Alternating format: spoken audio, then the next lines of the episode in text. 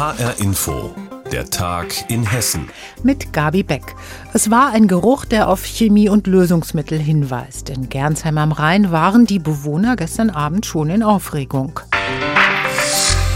Aus einem Leck geschlagenen Tank war eine zunächst unbekannte Menge Xylol ausgelaufen. Das ist ein Lösungsmittel, das leicht entzündlich ist. Feuerwehr, Polizei, Deutsches Rotes Kreuz und Experten der Gefahrenabwehrstelle des Kreises Groß-Gerau waren hinzugerufen worden, um das Lösungsmittel wieder einzufangen. Ein Einsatz, der bis spät in die Nacht gegangen ist, gestern Abend und auch heute am Tag danach hält er die Anwohner noch in Atem.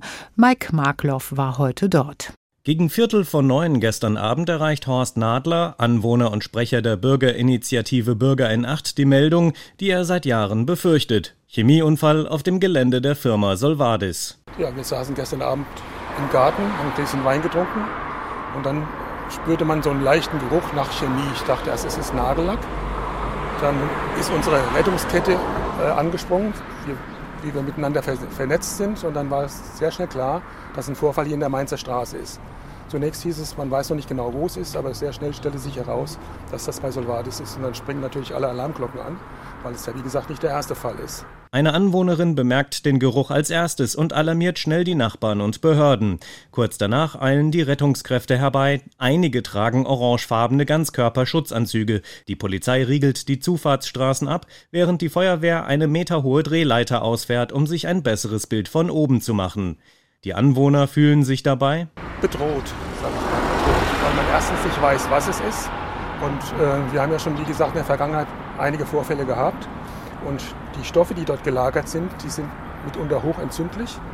Gestern war es noch relativ warm und bei den Temperaturen ist es durchaus möglich, dass das Gemisch, was dort austritt, äh, explosiv werden kann. Ja, also wir sind wirklich an einer Katastrophe vorbeigeschlittert ähm, und das muss man erstmal wegstecken. Zunächst heißt es, beim Xylol handelt es sich um einen Stoff, der giftig, entzündlich oder sogar auch explosiv sei. Auf Nachfrage sagt Solvades Sprecher Georg Lammers, das Xylol sei zwar entflammbar, aber nicht giftig oder explosiv. Bis zu 250 Liter seien in eine dafür vorgesehene Auffangwanne geflossen. Schriftlich teilt uns das Unternehmen mit. Wir bitten alle Nachbarn und Bürger in Gernsheim für die Geruchsbelästigung und die Straßensperrungen um Verzeihung. Wir bedauern den Vorfall und werden Sie umgehend informieren, sobald weitere Informationen vorliegen.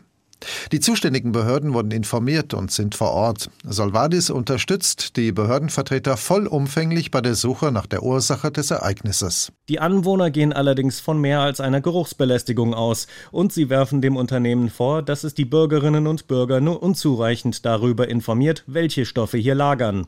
Und auch im Falle eines Unfalls wie gestern Abend informiere das Unternehmen die Menschen nicht schnell genug. Mit Sorge schauen viele deshalb auf das laufende Genehmigungsverfahren. Solvadis will das Tanklager in Gernsheim erweitern, und die Gernsheimer haben die Befürchtung, dass die Gefahren dadurch für sie eher steigen. Ein ausgelaufenes Lösungsmittel sorgt für Angst und Verunsicherung in Gernsheim am Rhein. Mike Markloff hat den Fall für uns geschildert. Im Kreis Offenbach heißen sie Hopper, in Darmstadt Heinerleiner und seit heute gibt es sie in Taunusstein und dort heißen sie Emil. Das sind die neuen Mini-Elektrobusse im Rhein-Main-Gebiet. Sie werden auch On-Demand-Shuttle genannt. Man kann sie spontan oder im Voraus buchen per App oder Telefon und teilt sich die Fahrt mit anderen. Die Shuttle sind viel günstiger als ein Taxi, nicht ganz so günstig wie ein Bus, aber dafür haben sie viel mehr Haltepunkte, sind also besser erreichbar. Taunusstein startet heute heute mit drei Bussen, Andrea Bonhagen berichtet. Emil ist unten gelb und oben weiß und hat hinten zwei Sitzreihen für sechs Personen. In der Corona-Zeit können nur vier Menschen mitfahren, zwei pro Reihe. Der Name Emil steht für E-Mobil.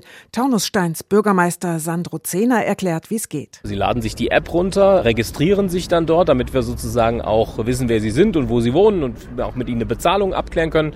Und dann sagen sie, ich will von A nach B und dann sagt ihnen die App, wann der Emil bei ihnen ist. Da steigen sie zu und steigen wieder aus und das war's schon. Man kann Emil regelmäßig buchen, zum Beispiel jeden Dienstagnachmittag quer übers Land zum Reiten oder wenn man spontan den Schulbus verpasst hat, aber eine Klausur schreiben muss.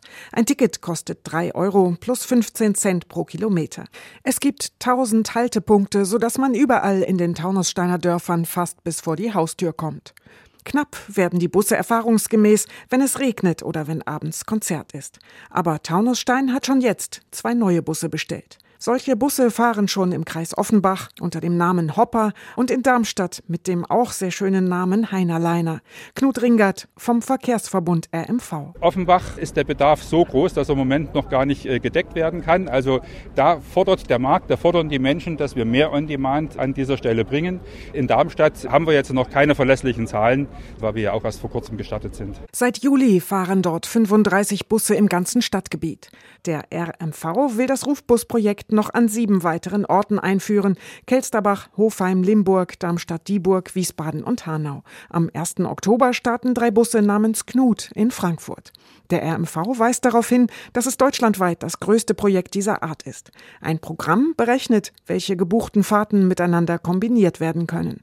Dafür ist die DB-Tochter Joka aus Frankfurt zuständig. Geschäftsführer Michael Barrier-Scholz. Wir haben halt riesengroße Computernetzwerke dahinter, die das Ganze berechnen. Je nach Größe des Bediengebiets oder auch je nach Anzahl der Fahrzeuge werden da schnell Tausende, auch bis zu Millionen Einzelberechnungen durchgeführt, die dann das beste Fahrzeug für den Fahrgast herauskristallisiert. Da kriegt der Fahrgast aber auf seinem Smartphone gar nichts von mit. Das geht alles in Millisekunden, diese Angebote, die ihm dort zugestellt werden. Dazu braucht es ein Rechenzentrum im Hintergrund und 60 Entwickler bei Yoka, die das Programm immer weiter verbessern. Sie arbeiten für über 60 Projekte in Europa. Der Bund hat das Rhein-Main-Projekt mit 27 Millionen Euro gefördert. Der Rhein-Main-Verkehrsverbund zahlt selbst 9 bis 10 Millionen dazu. Emil ist ab sofort im Rheingau-Taunus-Kreis unterwegs. Der Elektrobus ist über das Handy buchbar. Andrea Bonhagen hat ihn vorgestellt.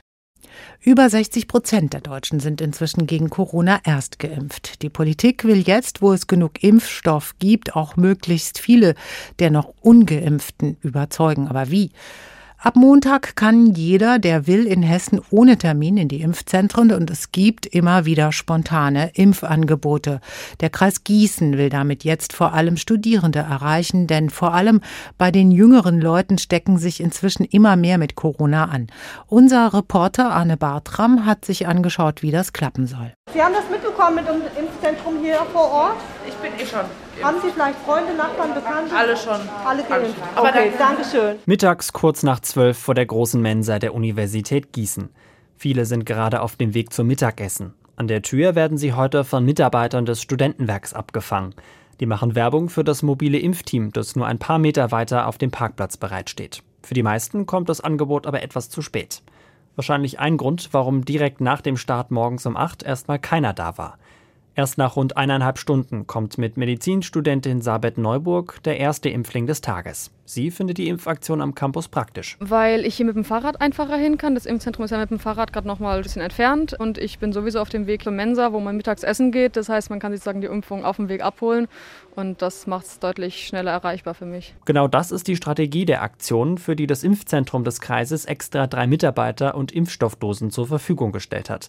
Eva Mohr vom Studentenwerk. Wenn man schon hierher kommt zum Mittagessen, sich mit Kommilitonen wieder trifft, ja auch wieder die Außenbereiche nutzen kann, endlich in der Mensa, dass es eben niedrigschwellig ist und Studierende direkt hier vor Ort sagen, komm, ich bin da, ich kann das hier in Anspruch nehmen, es ist gut für mich, es ist gut für die Hochschulen. Alle Studierende, mit denen ich vor Ort spreche, finden das Angebot grundsätzlich gut.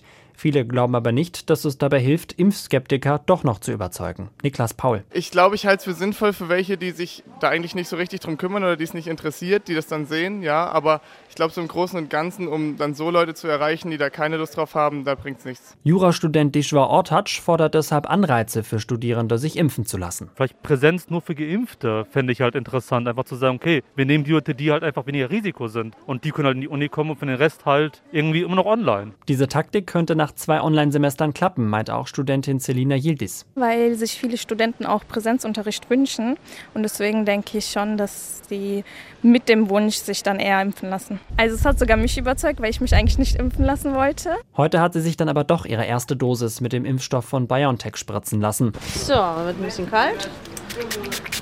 So, das war's schon. Ihre Freundin Merve Akin will dagegen erstmal ungeimpft bleiben. Nee, auf jeden Fall nicht. Nee, nee. Also auch wenn es jetzt äh, ziemlich simpel ist, einfach vorbeikommen, ohne Termin, nichts, einfach sofort in zwei Minuten impfen lassen. Aber das ist, das ist ja mein Leben und Ich muss ja auch mit den Nebenwirkungen und alles drumherum rechnen. Also ich bin dazu skeptisch noch. Vielleicht entscheidet sie sich in der nächsten Zeit aber doch noch um, sagt sie. Drei Wochen steht das mobile Impfteam noch jeden Tag unter der Woche vor der Gießener Mensa. Impfstoff gibt es inzwischen genug. Am ersten Tag wurden aber gerade mal 18 Impfdosen gespritzt. Impfangebote im Kreis Gießen für Studierende. Arne Bartram hat berichtet. Seit Anfang des Monats empfiehlt die Ständige Impfkommission zumindest für AstraZeneca Erstgeimpfte diese sogenannte Kreuzimpfung. Aber trotzdem scheinen viele Patienten in Hessen noch immer verunsichert zu sein, was das heterogene Impfschema betrifft.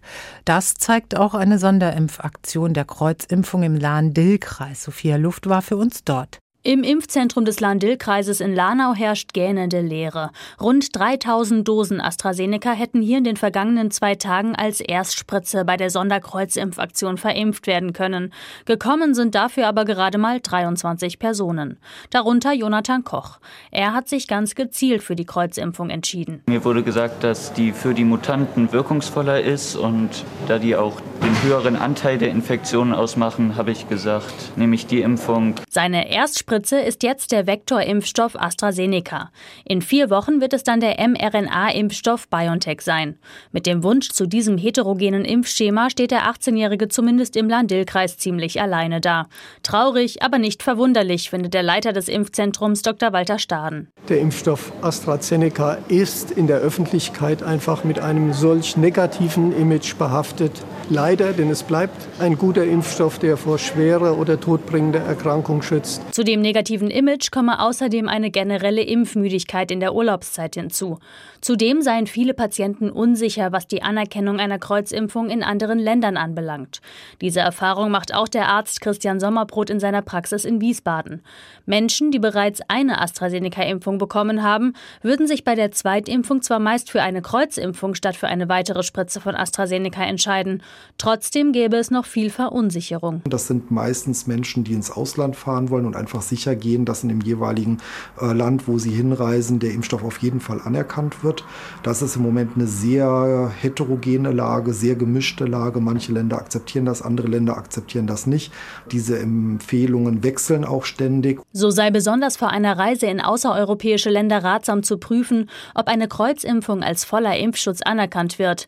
Denn eine explizite Empfehlung gibt es von der Weltgesundheitsorganisation wegen der dünnen Datenlage derzeit noch nicht. Anders hält es die Ständige Impfkommission. Sie hat Anfang des Monats ihre Empfehlung für die Kreuzimpfung ausgesprochen. Das habe vor allem zwei Gründe, sagt Dr. Sabine Wicker. Sie ist stellvertretende Vorsitzende der Kommission und Leiterin des Betriebsärztlichen Dienstes an der Uniklinik in Frankfurt. Ähm, verschiedene Daten sowohl aus dem nationalen als auch aus dem internationalen Umfeld zeigen ganz eindeutig, dass die sogenannte Kreuzimpfung eine höhere Impfeffektivität hat als zwei Impfungen von AstraZeneca. Zudem könne man die Kreuzimpfung schon vier Wochen nach der ersten Spritze abschließen. Und das ist ganz besonders wichtig zum Schutz vor der Delta-Variante. Und trotzdem, die die Verunsicherung bezüglich einer Kreuzimpfung scheint zu bleiben. Im Landil-Kreis zumindest bleiben die Patienten, die sich gezielt dafür entscheiden, aus. Und der Impfstoff muss hier, wie derzeit vielerorts in Hessen, erstmal noch im Kühlschrank warten. Kreuzimpfung eine Idee für hohen Impfschutz. Sophia Luft hat nachgeforscht, wie sie in Hessen angenommen wird. Und das war der Tag in Hessen. Mein Name ist Gabi Beck. Mehr News aus Hessen immer auch auf hessenschau.de.